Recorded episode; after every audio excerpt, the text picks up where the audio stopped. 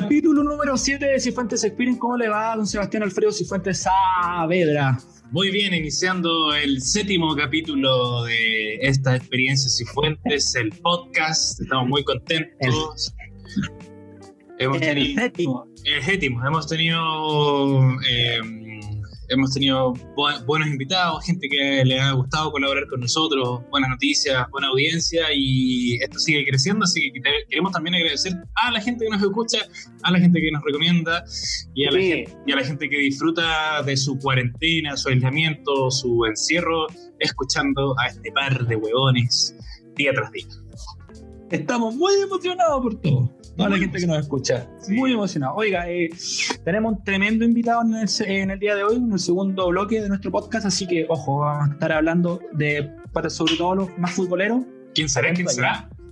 ¿Quién será? ¿Quién será? Sí, un gran invitado tenemos, así que para que estén atentos. Bueno, no le demos más vuelta y comencemos esto que se llama De Cifuentes Experience. Experience.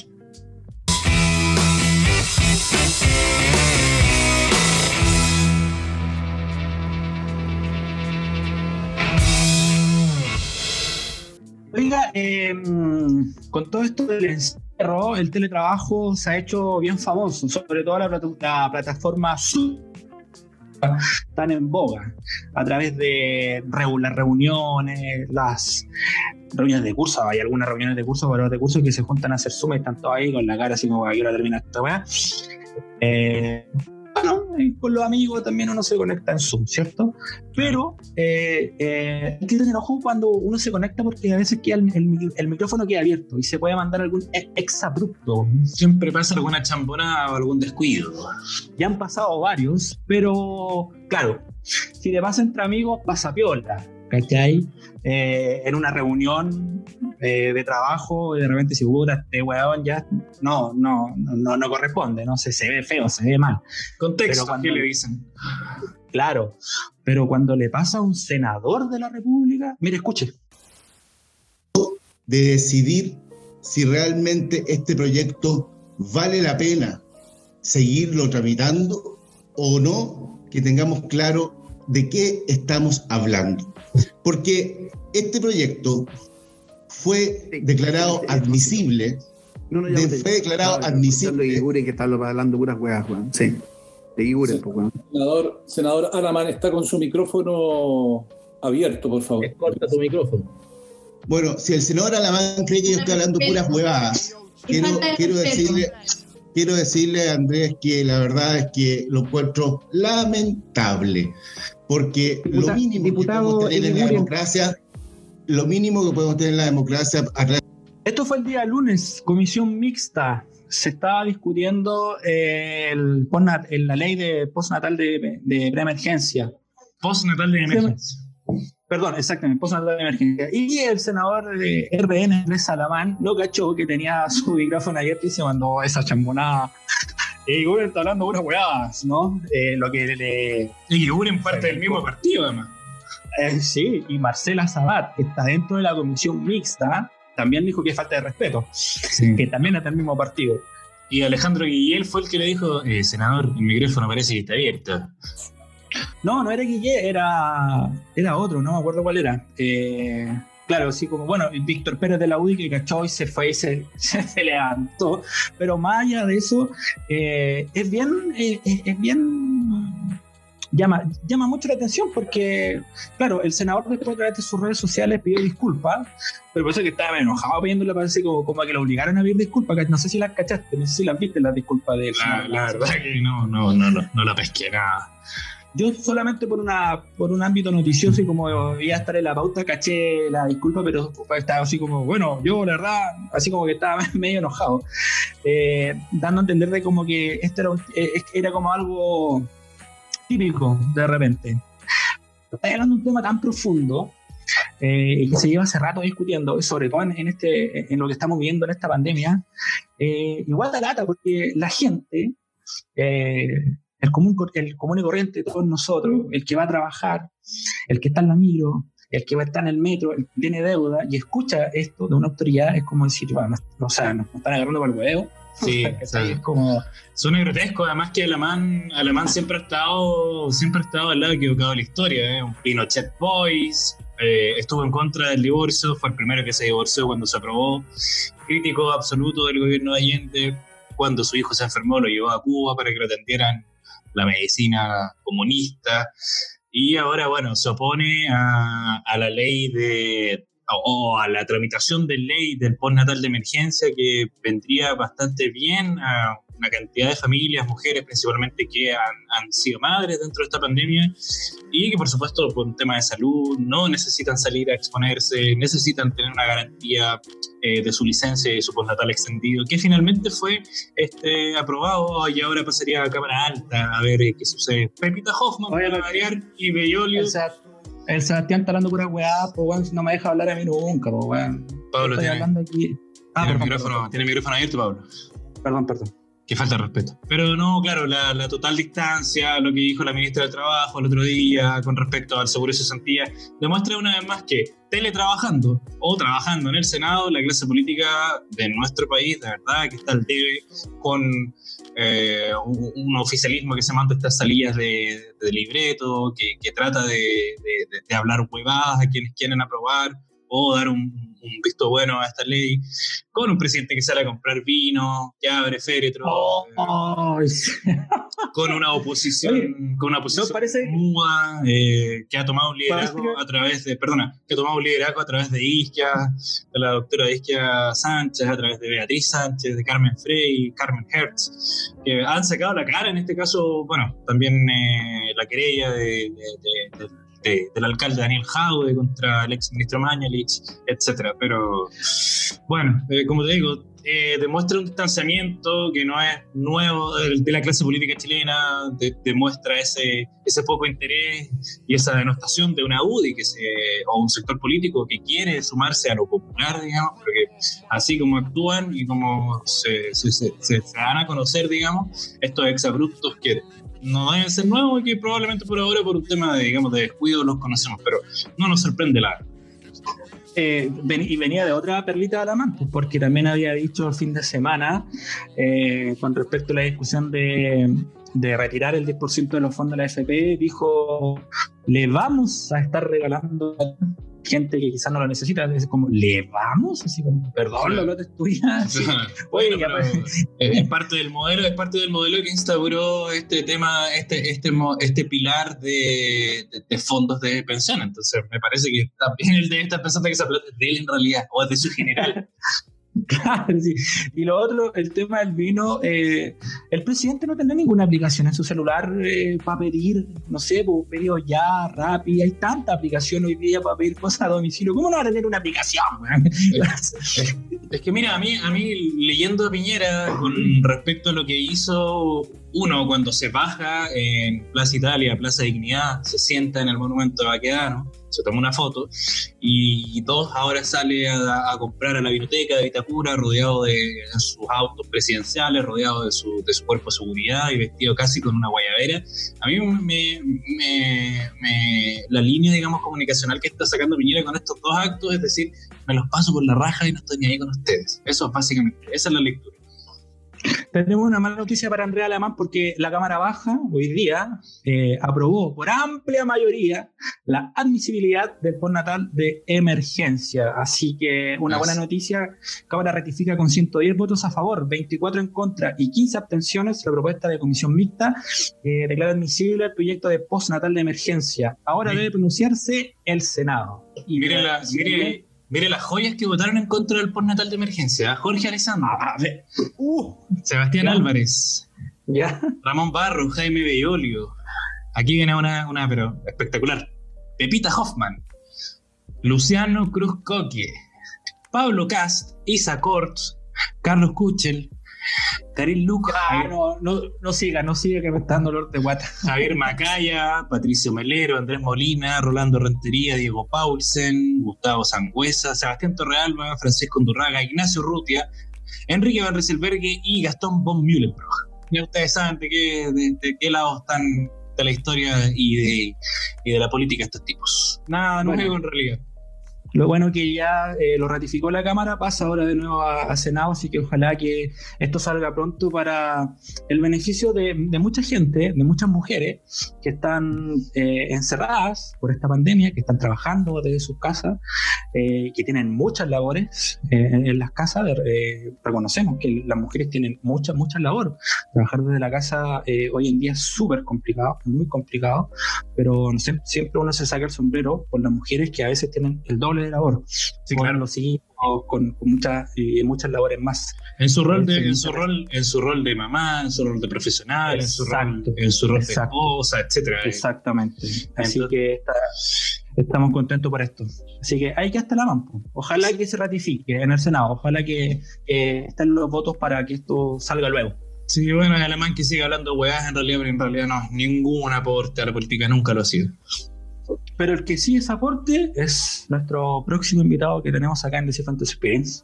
Oye, ya hablamos de música, ya hablamos de cine y ahora vamos a hablar de fútbol con nuestro siguiente invitado. ¿Quién será? Lo sabremos enseguida. Cortina musical y vamos con el invitado. De nuevo, de nuevo, porque se quedó pegada esa parte.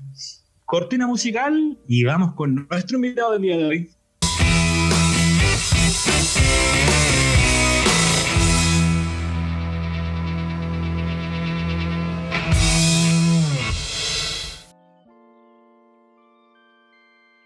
Bueno, querido Sebastián, ocupando una, un término futbolístico, eh, nuestro próximo invitado es un crack, ¿ah?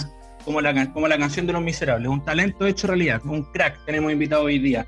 Le damos la bienvenida, le agradecemos su tiempo, la buena onda, vamos a conversar hartos temas bien, bien profundos para todos los futboleros que nos escuchan está con nosotros el gran Fernando Agustín Tapia. Bienvenido, Fernando, a este Fuentes Experience, capítulo número 7. Gracias. Gracias, Pablo. Gracias, Sebastián, por la invitación y un gusto estar con, con, ustedes para compartir estos, estos minutos para hablar, bueno, me imagino temas que tienen que ver con el fútbol, pero también con la industria y con aquellas cosas que le hacen mal también al fútbol. Oye, eh, hace, hace un tiempo atrás, vamos, vamos a tener una anécdota como para romper el hielo. Tú revelaste que tu nombre no era Fernando Agustín, que te lo puso. Cuéntanos, cuéntanos tú un poco esa anécdota para, ir en detalle. Sí, eso es, bueno, es verdad. Yo, mi nombre real es Fernando Andrés. Eh, Fernando Agustín podríamos decir que viene siendo como el nombre, entre comillas, artístico. Y es porque en mi primer, eh, primer día, primer experiencia en televisión, el año 1994, en Mega Noticias, hace mucho tiempo atrás, eh, un compaginador, que son estas personas que se dedican a, editar las notas, eh, me preguntó en mi primer día de trabajo en Mega mi nombre. Yo le dije, bueno, Fernando Andrés Tapia, y él me dijo, con ese nombre no vas a llegar a ningún lado. Yo te voy a, yo te voy a rebautizar. Eh, yo voy a encontrar un nombre para ti porque necesitas un golpe más un nombre más golpeador, digamos, que, que quede más la memoria más fácilmente de la gente.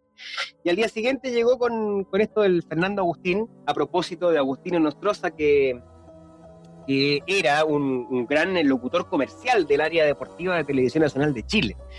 Y al principio fue como, como broma nomás, pero, pero poco a poco fue, fue aprendiendo. Un día me tocó hacer un despacho en vivo del Estadio Nacional y estaba Eduardo Palacios presentando las noticias y la editora, que estaba ahí en, en la sala de, de, redacción, eh, no sabía mi nombre porque yo era nuevo, había ingresado justo algunos, semanas nomás al departamento de prensa de Mega, y entonces como preguntando, cómo se llama este muchacho que está en el Nacional y que nos va a despachar? Y justo iba pasando por ahí este personaje, el que me había cambiado el nombre, que se llama Patricio Pinto, sigue trabajando en las comunicaciones, eh, en Chile Films trabaja Pato Pinto, y él le dice, no, ponle Fernando Agustín porque así se llama, así le gusta que lo llame Fernando Agustín Tapia, y, Eduardo Palacio simplemente leyó el lead y bueno, yo estaba impactado en el, en el móvil y quedó ahí porque se empezó a transformar ya en una manera de molestarme, ¿no? En, el dentro del canal. Pero al final, bueno, no, no terminé adoptando ese, ese nombre. Así es que efectivamente no, me llamo Fernando Agustín, me llamo Fernando Andrés. Pero pega, pega bien, pues es como Elmer Figueroa Chayán, una cosa así. claro. Vende más Fernando Agustín. No, buenísimo. Tenía, tenía razón, parece el Pato Pinto. fue como una especie de Alfredo La Madrid, que le cambiaba los nombres a los artistas. ¿Verdad? Esa? Sí, sí. Que le iba cambiando los nombres a los artistas, a los humoristas sobre todo. ¿Tú, conoces a. ¿Te suena Eduardo Mella, Eduardo Ítalo Mella? Eduardo Ítalo Mella, sí, claro. El reportero de Coltauco durante mucho tiempo, ah, bueno, en Radio Chilena, un gran reportero, sigue, por supuesto, vigente, también haciendo cosas en redes eh, y en radio. Eh, pero él no se llama Eduardo Ítalo, tampoco. Es un poquito ah, una historia similar. Ah, Todo el mundo lo Eduardo Ítalo Mella. Oye, eh, Fernando, eh, Juego Sucio es un libro que escribiste junto al periodista Francisco Sagredo, 2017, si mal no recuerdo. 16. 16, 2016. Claro, que habla de todo el, el, caso FIFA Gate, la caída de Sergio Jauer. Se me perdieron 5 lucas. Se me doctor, 5 lucas. El doctor Jauer. El doctor Jauer, por favor. perdona, el doctor Jauer. Eh, siete meses estuviste con Francisco haciendo esta investigación. Em, cuéntanos un poco, eh, haciendo como un resumen, porque queremos tocar estos temas. ¿Cuál es la situación actual del expresidente Jauer en Miami? ¿En qué está? Y si ves tú la posibilidad de, que sea algún día juzgado acá en Chile. Tuviste una conversación te también con el fiscal Carlos, eh, Carlos Gajardo, igual por este mismo tema. ¿Cómo lo ves tú que estás, tan interiorizado en este tema y que hay estudiado aparte igual todo esto que pasó lamentablemente años atrás acá en nuestro país? Bueno, la situación de, de Sergio Jadot en Estados Unidos es de una, de una persona que se declara culpable por diversos delitos, eh, básicamente fraude electrónico, él recibió sobornos y coimas Em, de, algunas empresas que tenían que ver con los derechos de televisión y comercialización de derechos en, el eh, fútbol sudamericano, y esas plata las recibió en bancos norteamericanos o bancos que eh, residen o operan en Estados Unidos, por lo, tanto se, se, produjo la figura de delito federal. Em, él se declaró culpable en diciembre del 2015 y durante todo este periodo él lo que está realizando en Estados Unidos y por algo no se conoce su, sentencia aún, es que sigue siendo un colaborador de la Fiscalía de Nueva York. Eh, esto significa que lo siguen utilizando como testigo para procesar a otros involucrados en el enorme caso de corrupción en, el mundo del fútbol. Eh, de hecho, hace tres semanas, cuatro semanas, eh, nuevamente tuvo que ir a testiguar en el caso o en la, situación de Juan Ángel Naput, el expresidente de la Confederación Sudamericana, que estaba pidiendo em, libertad eh, domiciliaria, o sea, perdón, arresto domiciliario. Él estaba efectivamente cumpliendo cárcel en Estados Unidos, también por, el mismo, por los mismos delitos. Le dieron nueve años de sentencia, él apeló a la justicia americana y en ese proceso de apelación... Em, porque no le otorgaron en primera instancia el hecho de poder cumplir eh, cárcel o detención en su domicilio en Estados Unidos, eh, la fiscalía llama a, Sergio Jaude a declarar en contra del expresidente de la Conmebol, Juan Ángel Naput, eran, eran muy amigos. Gente el nivel de, entre comillas, traición. Pero bueno, no le queda otra a Jaude y está en ese proceso. Por eso que em, no, no, no se ha dado la sentencia aún, porque sigue siendo útil para el trabajo de la Fiscalía de Nueva York em, la, presencia y el testimonio de Jaude, sus datos. para procesar, insisto, a otros involucrados en el caso. En, la situación de Chile eh, es compleja. Él fue procesado en ausencia, es decir, recibió también el, cargos, digamos, por parte de la justicia chilena, básicamente por evasión de impuestos, un poco como Al Capone, básicamente por, por dos situaciones. Primero, porque el delito de cohecho o soborno entre privados no se considera no se consideraba en Chile sino hasta el 2018. Recordemos que Jago es presidente de la NFP del 2011 hasta el 2015. Entonces, cuando se cometieron los delitos en nuestro país, es que se produjeron, eh, no existía la figura de ese delito. Además, ninguna persona puede ser procesada por los mismos delitos en dos partes, digamos, al mismo tiempo. Es decir, por aquellos delitos que fue que ha sido procesado y condenado y va a ser condenado en Estados Unidos, no podría ser procesado acá en Chile. Entonces, ¿qué es lo que te queda? La evasión de impuestos en nuestro país y fue procesado en ausencia. Esto significa que la justicia chilena interpreta que Jadot se escapó de, nuestro país, arrancando de, evitando su responsabilidad, y por lo tanto... Sí, exactamente. En el fondo él estaba colaborando desde mayo del 2015 con la Fiscalía de Nueva York, con el FBI, por lo tanto él negoció su entrega, digamos. Eh, pero claro, eh, se, da, digamos, por efecto que escapa también de las responsabilidades que debe asumir acá en nuestro país. Como... perdón, Fernando, ¿en qué, ¿cuál fue la fecha exacta cuando se baja hoy, cuando estaba jugando Chile-Uruguay, tal se recuerda? la fecha exacta, me puedo equivocar, pero puede ser por ahí por el 16 de noviembre del 2015, si es que no me equivoco. Claro. Pero en noviembre, en noviembre del 2015, él obviamente que lo planifica eh, tratando de evitar el asedio periodístico, pero lo cierto es que la información ya a esa altura había trascendido, sabíamos que él iba a hacer nuevamente un viaje fuera del país, muchos ya estábamos más o menos eh, dateados de que ya estaba colaborando con la justicia norteamericana y preveíamos que se iba a declarar culpable y que iba a asumir su responsabilidad. Solo para cerrar el tema anterior, como se escapó de la justicia chilena, los delitos económicos que en Chile prescriben en cinco años, al momento de escaparse, se, dobla ese tiempo. Por lo tanto, él yo creo que no va a aparecer con nuestro país hasta el 2025, cuando efectivamente comiencen ya a prescribir los delitos por los cuales fue procesado en ausencia acá en nuestro país. Difícil que, que pague acá en Chile y difícil incluso que haga cárcel en Estados Unidos. Eh, eh, eh, va a ser complicado. Yo creo que él va a recibir una sentencia, por cierto, porque se declaró culpable, pero ha colaborado consistentemente desde mayo del 2015. Incluso en todo ese periodo en que negó que él estaba involucrado en el caso, él hizo varias, digamos, varias declaraciones de, contribución, de colaboración con el FBI, en silencio, por supuesto, en secreto. y de esa manera entonces se ha transformado en un colaborador de la justicia de los Estados Unidos.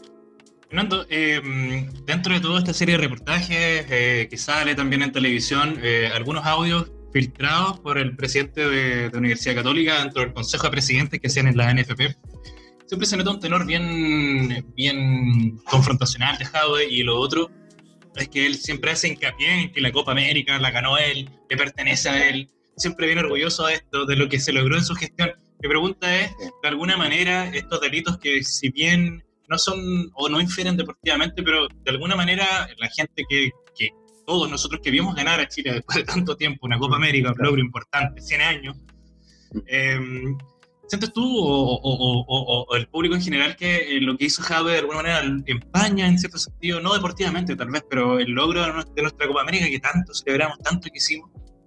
Claro, y lo enloda, eso claramente es así, lo enloda, lo, lo, lo, complica, lo, lo, eh, eh, es decir, no se ve bien que, que, haya estado él involucrado porque además es una mancha histórica para, para, para el fútbol chileno.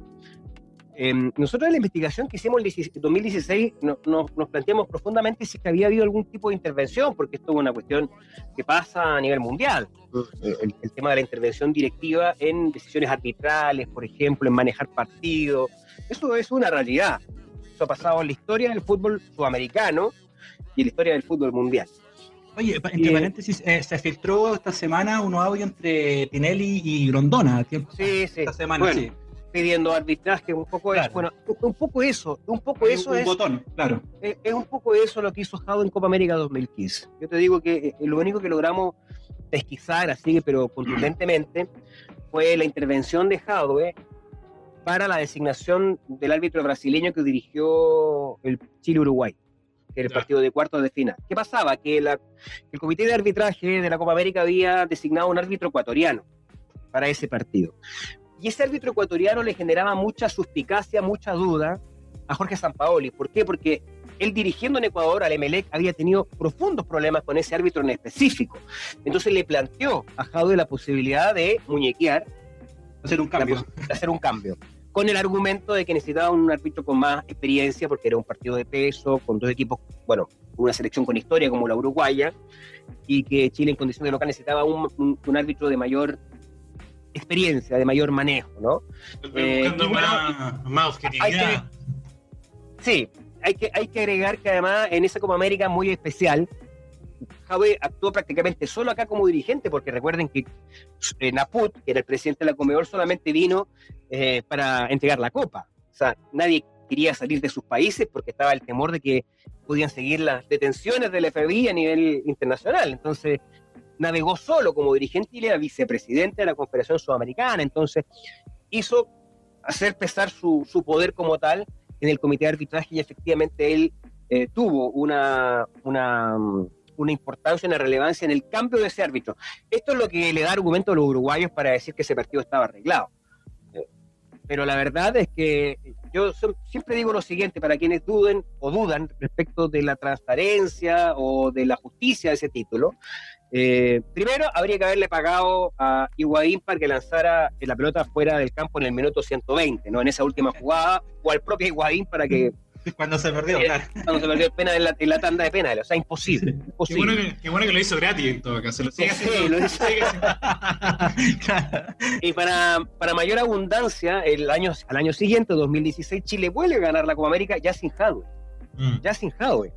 Y con la presión internacional para que ganara Argentina. Porque en el fondo, lo que vamos a vivir el próximo año, que es la Copa América, que se ha hecho este año, esa Copa América Colombia-Argentina, inventada, y le podemos decir legítimamente la Copa América Leonel Messi, porque es una Copa América inventada para que por fin gane algo Messi, porque yo la verdad no, no, no encuentro... la- el único argumento que ellos han dicho es que es para, que, para equiparar los calendarios con Europa, de tal manera de que no haya tanto, tanto problema logístico, porque muchos jugadores en Sudamérica actúan, militan en equipos europeos. Pero La gran mayoría de, la de los Sí, seleccionados. por supuesto. Tiene una lógica, pero lo cierto es que Mm. venimos de una Copa América el año pasado y esto no resiste análisis. Es decir, eh, la Copa América se hace cada cuatro años y estar adaptándonos al- a, lo que hace Europa, eh, de verdad que habla muy mal de la capacidad de nuestros dirigentes, digamos, para, para mantener una tradición. La Copa América es el, el primer torneo a nivel de selecciones de, de la historia. Tiene una tradición. Y me parece que, bueno, están los, los intereses económicos, por supuesto, por sobre todas esas cosas. Pero ahí te resumo la respuesta. O sea, yo creo Sí. que ambas Copas Américas fueron ganadas legítimamente por una generación espectacular, pero se hicieron aquellas cosas que todos los dirigentes de las diferentes federaciones que fueron locales alguna vez hicieron, digamos. Muñequear, presionar, tratar de, de brindar las posibilidades a, a tu selección para que, eh, bueno, se haga un poquito más, no sé si más fácil, pero por lo menos no quede ninguna duda de que haya una ecuanimidad. ¿ah? Pero han habido situaciones, por supuesto, penosas en la historia, si es que se puede generar esa sospecha. Ahora, igual los que, los que más nos, perdona, los que más nos critican, argentinos y uruguayos, no digamos que tienen una historia federativa muy limpia en su fútbol. Para nada, para nada, para nada. Se- Basta ver cómo ganaron los argentinos en 78. Claro, o a Colo Colo 73 también. Claro, esa, esa, esa final de la Copa Libertadores también. Bueno, y muchas Copas Libertadores también así. Así Oye, que, Fernando, eh. Sí, una de las críticas que hacen muchos periodistas deportivos, que fueron eh, muy críticos de la gestión de, de Jadwe, estando Jadwe en el poder, Mm. es eh, sobre que aún quedan muchos, muchos de los dirigentes que tenía Claro. una red de poder con Jadwe, ¿no? Mm. que sabían lo que estaba haciendo, andan por ahí libres como palomas. po. ¿Qué pasa con Bueno, eso?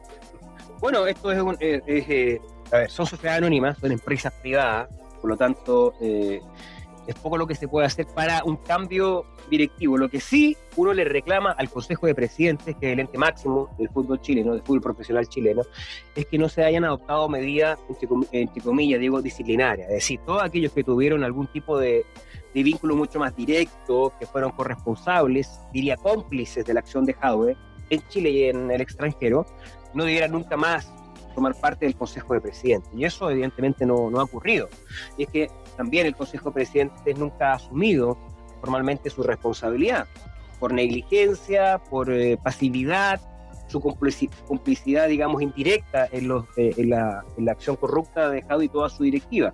Eh, básicamente eso no, no ha pasado y son prácticamente los mismos actores hemos visto funcionar desde el 2011 a la fecha. ¿no? Han cambiado poco las caras dentro del Consejo de Presidentes. Sin ir más lejos, hoy uno de los principales candidatos y que tiene la primera opción de ganar la presidencia de la NFP, Pablo Milat, el 2011 era vicepresidente de Curicó. Yo marco este año porque el año en que llega Jadwe al poder, el, eh, y, Curicó obviamente apoya a, a, a Jadwe, em, también apoya su reelección en el 2015, que fue casi unánime.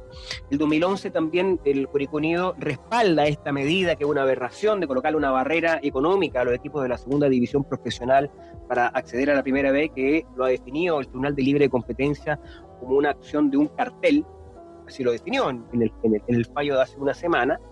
Eh, y ahí estaba la firma de Pablo Milat. Y Pablo Milat, eh, según los, eh, los WhatsApp filtrados de hace unos 10 días, también uh, mantuvo al menos comunicación con Jadwe 10 días después de que él abandonara el país.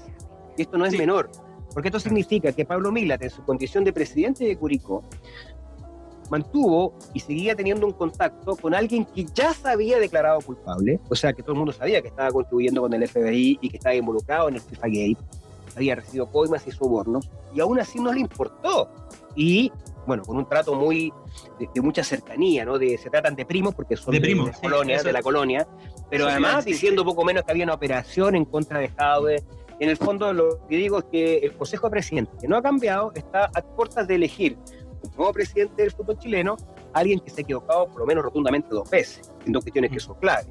En, en exigir una medida de cartel para los equipos de la segunda división profesional, que ha sido criticado por el sistema, digamos, si el Tribunal de Leyes de Competencia te viene a, sancionar por eso, bueno, es una señal potente y porque además eh, votó por causa de la reelección, lo apoyó eh, firmemente en los consejos de presidente del 2015, cuando ya algunos y algunos medios hacíamos una crítica bastante bastante seria respecto de la transparencia de la gestión de Jadwe y eh, lo siguió apoyando incluso 10 días después de que se fue, se escapó de Chile a esa persona va a elegir el Consejo de Presidente. Entonces, la verdad es que yo coloco mucha duda del futuro eh, de la dirigencia de nuestro país, de la dirigencia del fútbol chileno, porque esas son las personas que siguen mandando, digamos. Hablando de futuro, Fernando, tocaste un tema, Fernando Agustín, tocaste un tema mm, que, a todos nos compete porque nombramos, bueno, ya ganamos dos Copas de América, eh, eh, eh, la selección chilena, como tú dijiste, viene de un proceso, una generación dorada que nos ha dado cuantos triunfos, jugadores de una calidad impresionante, puso a mm. Chile en un escenario internacional quizás que antes no pudimos optar. Eh, en base a eso, ¿cómo se ve el futuro de la selección? Tú como periodista deportivo, no sé si estás un poquito más al tanto del fútbol formativo, del fútbol joven, alguna selección de recambio. El otro día, por ejemplo, en, el programa de Tesanos, en el nombre del fútbol, y dijeron eh, o inventaron una selección este, chilena, digamos, solo con, mm. jugadores locales. ¿Cómo, ¿Cómo, ves tú eso, el recambio? ¿Cuánto más le puede quedar a esta generación? ¿Alcanza para un mundial más? ¿Nos puede dar todavía otra satisfacción en ese sentido? Yo lo veo muy complicado. A ver, dos datos. Primero, el fútbol joven hace prácticamente un año que no hay actividad, por diferentes circunstancias. El estallido social, la pandemia y porque además hay una falta de organización tremenda. Eh, no hay una convicción en general en la sociedad anónima deportiva, en las empresas privadas que, que, están a cargo del fútbol, de que eso sea una inversión, más bien lo han visto como un costo. Es más fácil recurrir al mercado internacional, comprar un jugador barato para apostar una venta rápida, para una ganancia también eh, en el corto plazo. Para eso es necesario un cambio de mentalidad de nuestra casta directiva. ¿no? Eh, separar la federación de la NFP para que los fondos que lleguen a través de la federación, que es lo que produce nuestra selección, vaya efectivamente hacia el fútbol formativo, hacia la selección femenina también, es muy importante que tenga su propio presupuesto. Y el, otro punto que, te quería marcar, yo hago, le, siempre le digo a los que me preguntan esto, hagamos un ejercicio. El 2015 uno decía, a ver, eh, de los jugadores de la sub-20, sub-17, hay alguno que te tinque que, va, que puede llegar lejos y uno dice así, pues Matías Fernández, y encontraba dos o tres. Ese mismo ejercicio ahora lo hace y no encuentras a ninguno. No hay ninguno. Mm, mm. Es, difícil encontrar. Eh, y, es porque, claro, eh, efectivamente se han hecho muy... Hoy estamos eh, cosechando simplemente lo que no se sembró en los últimos 5 o 10 años a nivel de fútbol formativo. Vamos a pasar por un proceso que de hecho ya la selección lo ha tenido que, sufrir, de falta de, de, de alternativas, de recambio. ¿no? Y es un problema también que ha enfrentado el técnico Reinaldo Rueda, a pesar de que yo a él le reclamo que le falta un poco más de osadía, de repente atreverse un poco más de sacar eh, o de mostrar a algún jugador joven que, que, te, bueno, que te pueda sorprender en una de esas en, algún, en alguna ocasión. Lo veo muy difícil, lo veo muy complicado, va a ser doloroso porque venimos de una etapa exitosísima, nos acostumbramos a nuestra selección protagonista y creo que es el momento de, bueno, volver a empezar Ahora, las, clasificatorias siempre han sido complicadas, con o sin generación dorada, Chile siempre fue, estuvo ahí entre las cinco primeras. Eh, lo extraño fue lo que pasó para el 2002, fuimos penúltimos, pero eso fue porque se hicieron todas las cosas mal, digamos. Hicieron todas las cosas mal. Pero teniendo buenos jugadores, teniendo buenos jugadores, el tema que teníamos buenos jugadores. Eh, así es que, bueno, vamos a tener que sufrir ahora hemos sufrido toda la vida, en todo caso, con la selección y en, el proceso clasificatorio.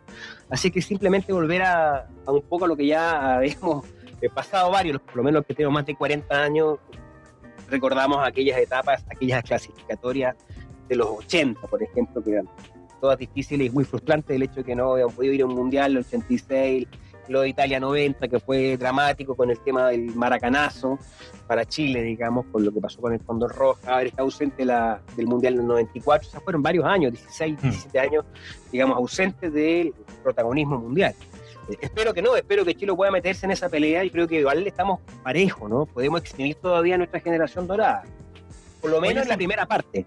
Claro. Eh, estábamos hablando hace poquito del partido Chile-Uruguay, de ese mítico partido del gol del Guaso Isla, que hace un par de semanas, creo el 24 de junio, si mal no recuerdo, se cumplió cinco años de ese partido. Creo, personalmente, es uno de los goles que más he gritado en una serie. Estaba escuchando el relato de, sí, estaba escuchando el relato de Claudio Palma y un relato bien emocionante. ¿Y por qué los hago? Porque como que hago el link con lo que está pasando ahora, porque en ese relato Claudio Palma dice, cuando el Guaso ahí le hace el gol, eh, para los embargados, para los remoteados, para mm. los angustiados, para los postergados. Eso fue hace cinco años atrás. Y, ese relato hoy día me hace, con estallido social, con pandemia, todo lo que estamos viviendo, como que me hace mucho sentido. No sé si te pasa de repente con algunos relatos de fútbol. Por lo menos a mí ese, ese, ese relato de Claudio Palma el 2015, hoy día, cinco años después, me hace mucho sentido. Fíjate que el otro día yo hablé con Claudio Palma también en un, en un live de Instagram, eh, y él me contaba, decir, porque estábamos hablando del posible retorno del fútbol, y él me decía que tenía sentimientos encontrados, porque, claro, por un lado él trabaja y vive y además es apasionado por lo que hace, que es el relato, estar todos los fines de semana en las canchas, y por supuesto que se extraña eso.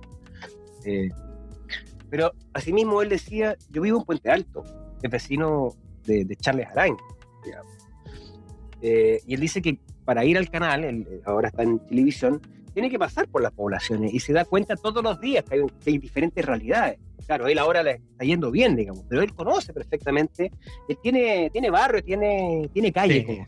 Entonces, no, ese, ese, relato entonces tiene que ver con eso, tiene que ver con que él convive a diario y porque lo vio, lo vivió y lo, y lo sigue viendo, digamos que hay, hay mucha desigualdad, que hay, hay mucha gente de estratos populares, socioeconómicamente, digamos, eh, estratos bajos, que con el fútbol tienen una ilusión, que con el fútbol tienen una alegría, con el fútbol tiene una manera de, sonreírle a la, vida. Entonces yo creo que con eso tiene que ver el relato y siempre hace una referencia a aquello, no solamente en ese gol de Mauricio Isla que tú recordabas en el partido contra Uruguay en la Copa América del 2015. Eh, también en, muchos otros momentos eh, de, de, su relato, de sus narraciones, hay, hay referencia. Eso me parece perfecto, porque eso es real. Eh, me acuerdo, me acuerdo, perdona, me acuerdo justo de lo que dices tú con el gol que le hace Charles Mariano a España, el 2-0. ¿Te acuerdas que le, pegó como un puntete y Claudio Palma justamente en el relato dice eh, de Charles Mariano que jugaba en la población, ahí en la... Claro, hay una descripción del... Hay una descripción del entorno porque él lo conoce él lo conoce, ¿entiendes? Entonces, eh, me gusta mucho eso de, de, Claudio y por eso que también él se ha transformado en los últimos 10 años probablemente en el, en el relator, yo no sé si el mejor, porque en eso tiene que ver los estilos, hay alguna gente que no le gustará, pero lo cierto es que sí es más trascendente, por lo menos a nivel de televisión, en los últimos 10 años. Además que cuando una voz, una narra, un narrador se identifica con los triunfos, bueno, eh, obviamente que se hace mucho más, más cercano, es prácticamente eh, uno más de la selección. Eh, claro. Él tiene esa fortuna, él justo coincidió con la generación dorada, y él siempre, él, siempre también lo menciona, lo, lo agradece. Así que bueno, me, me, parece que sí tiene mucho sentido ese relato, así como muchos otros, ¿ah? donde hacen esa, esa, a ver, esa, esa relación de, de, situaciones que hay con el fútbol y con el mundo que más sufre, con la gente que está más necesitada y que de alguna manera eh, se abriga con, con la alegría que te da el fútbol todos los fines de semana. Hace, hace el 11 de, junio, me parece, recién pasado, se cumplieron 22 años del partido Chile-Italia. Ahí tenemos otro relato también de, otro grande, como Pedro Carcuro. Claro. Cuando, relatas ese salto espectacular de Marcelo Salas, ganando a los gigantes eh, italianos, se subieron una escalera mágica. Me quiero quedar raro. Espectacular. Tú sabes, que yo tuve la fortuna de ir a ese mundial. Estaba en el oh, estadio, el, el Parque Lescure, ahí ese día en Bordeaux y me tocó, mira, eran muchos chilenos, yo nunca me imaginé que iban a haber tantos chilenos. Íbamos entrando al estadio, y claro, había una hilera de puros chilenos, pero yo siempre me imaginé, bueno, por acá entraremos todos los que somos chilenos, porque claro. estamos, en, Europa, seguramente van a haber más italianos. Pero no, era, era un estadio para más o menos 25.000 personas y el, el 60% eran hinchas chilenos, eran compatriotas. Pero yo tuve la, no sé si la mala fortuna, pero me tocaron italianos en, todos lados y, a mi derecha se sentó un argentino. Entonces, eh, me acuerdo que terminó el primer tiempo uno a uno y nos fuimos a tomar una bebida y, el argentino me decía, che, ¿pensaste que Mundial de Fútbol, Italia, potencia mundial, primer tiempo uno a uno? la verdad es que no, porque uno tenía una imagen de, que Italia te podía pasar por, por encima, era el rival más duro de ese grupo, ¿no? el empate, como se, claro, como feliz con el empate, le decía yo.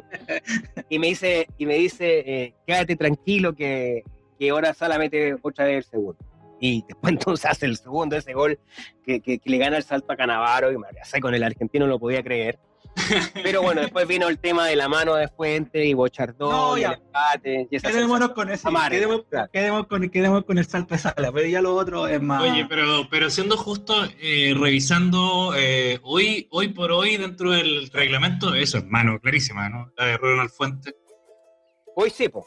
Habría que ver cómo se interpretaba en otros momentos, digamos, para mí en esa época era mano casual.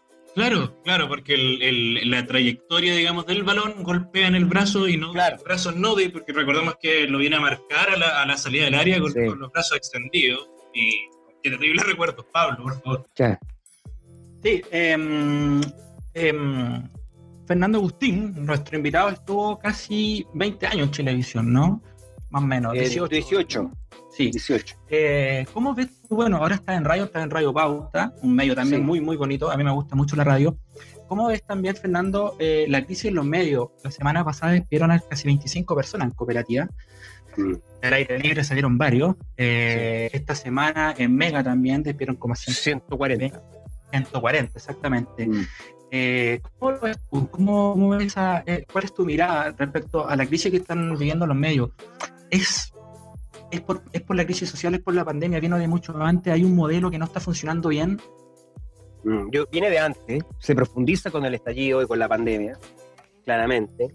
O sea, hay que pensar que los medios de comunicación viven de la, viven de la publicidad, ¿no? Y, y cuando una empresa se resiente, lo primero que corta es su, su gasto en publicidad. Es decir, hay una relación directa, o sea, es muy sensible a eso, a las crisis económicas pero efectivamente es una, una industria que viene en crisis hace bastante rato, ¿no? No, no es de ahora, no es reciente, no se le puede atribuir exclusivamente a, la crisis económica, a la pandemia o al estallido social. Eh, yo creo que faltó, a ver, yo creo que particularmente la televisión, la, televisión poco menos que se sentaba a recibir y, y, discriminaba a quien recibía eh, como, como auspiciador, porque como el medio más masivo, se llevaba prácticamente el 90% de la torta publicitaria y de repente irrumpieron las nuevas tecnologías y ahí hubo un proceso de, lenta adaptación, demasiada lenta adaptación. Entonces, creo que ahí fue cuando eh, efectivamente comienza el crisis, al menos para el tema de la industria televisiva, que es donde yo hice mi mayor, eh, la mayor parte de mi carrera en, el periodismo. Em, fueron muy lentos a reaccionar, fueron poco, creo yo, imaginativos para adaptarse. Eh, y por lo tanto ah, el lenguaje no cambió, tampoco cambió o costó que cambiara em, las pautas de, no sé si de noticias, pero sí de, temas, digamos, que se daban en la televisión. era como, como la misma fórmula que había funcionado los últimos 20 años. Entonces creo que eh, la falta de imaginación también para adaptarse a esa, etapa que como que vino una avalancha tecnológica que nos, que nos tapó a todos. Yo estoy hablando particularmente del tema de, de, la televisión, pero también uno lo puede hacer el mismo símil con los, con los medios de escrito y con las radios, porque también vivieron un proceso de lento adaptación. Entonces ahora ya están todos un poco más arriba, digamos, de, de la tecnología. Pero en su momento costó para que, para que se adoptaran eh, medidas eh, en base a crear equipos específicos que, o, de formar gente para que pudiese eh, encabezar o liderar el proceso. Entre un remolque y un tremac hay un tremac de diferencia, como dicen. Oye, eh... Oye espérate, sí, un, un, gran homenaje al tío Lucho que después de años se fue de la cooperativa, así que un homenaje al tío Lucho. En esa Lucho Hernández, sí, grande, Lucho Hernández, sí, se fue de la cooperativa la semana pasada, sí. Sí. En esa esquina hay un gato, negro. te, quería, preguntar, Fernando, eh, tocamos un tema también del fútbol femenino. fútbol femenino que eh, dentro de estos últimos, me atrevería a decir, 5 o 6 años en Chile ha potenciado, ha abierto el espacio también mm, a, a, muchas niñas que a lo mejor 10, 15, 20 años atrás jugar el fútbol para una niña era mal visto derechamente por una sociedad machista, era condenado, etcétera, etcétera. Eh, tenemos grandes jugadores ahora desde el fútbol femenino, nuestra capitana Cristiane Endler, hace poco disputó eh, uno de los puestos de la mejor arquera FIFA, lo cual no es menor. Eh, más allá de ser, por ejemplo, un espacio nuevo que se abre, que incorpora eh, y que invita a las niñas, adolescentes y mujeres de nuestro país a practicar el fútbol, a incorporarse al fútbol, ¿cuál es el camino que debería seguir el, fútbol chileno femenino? ¿Y cuál es el, futuro que le ves tú con, este crecimiento en tu visión personal al, fútbol femenino chileno? También recordar que Colo Colo femenino ha sido campeón de la Copa Libertadores varias veces. Una vez fue campeón de la Libertadores. Eh efectivamente, el fútbol femenino. Eh, mira, yo creo que esto es un fenómeno nuevo para Chile. O sea, claramente estamos todavía a gran distancia de otros países que desde hace mucho tiempo el fútbol femenino ya fue penetrando en Estados Unidos, en Europa, en varios países, en Australia, hasta en China, digamos. Eh, y creo que para Chile hubo una conciencia recién a partir del año 2018, con la Copa América femenina que me tocó a mí, además transmitir, o sea, estar en esa transmisión de Copa América femenina que se hizo en la Serena en Coquimbo. Yo te, voy a, yo te voy a contar una anécdota. Fíjate que para esta Copa América, la ANFP visitó varios canales de televisión. Y la idea era llegar los derechos gratis. Y recibió varios portazos. Varios portazos de hecho hubo un ejecutivo de televisión, yo no quiero dar el nombre del canal porque esto a mí me lo contó. No, no, eh, obviamente el, dirigente que estuvo a cargo de esas negociaciones. Eh, pero uno de ellos le dice, mira, ustedes me deberían pagar para dar el, fútbol femenino, ¿de qué me estaba hablando? No, no tenemos espacio para la pantalla, nada, no. Casi por descarte llegaron a Chilevisión, como, como, como creo que fue la cuarta puerta que tocaron. Eh, y ahí, eh, afortunadamente, Guillermo Muñoz, que era como el editor de contenido del área de producción, y que tenía experiencia, porque había estado en su momento también en el Zoom Deportivo, en Informe Especial, todos esos equipos. En TVN tuvo harto tiempo él. TVN tuvo mucho tiempo. Sí. Eh, él tuvo la visión porque dijo, ojo, que hay una generación de, buenas futbolistas, esto puede dar, fíjate que puede ser bueno. Entonces él hizo, y bueno, junto al equipo, analicemos.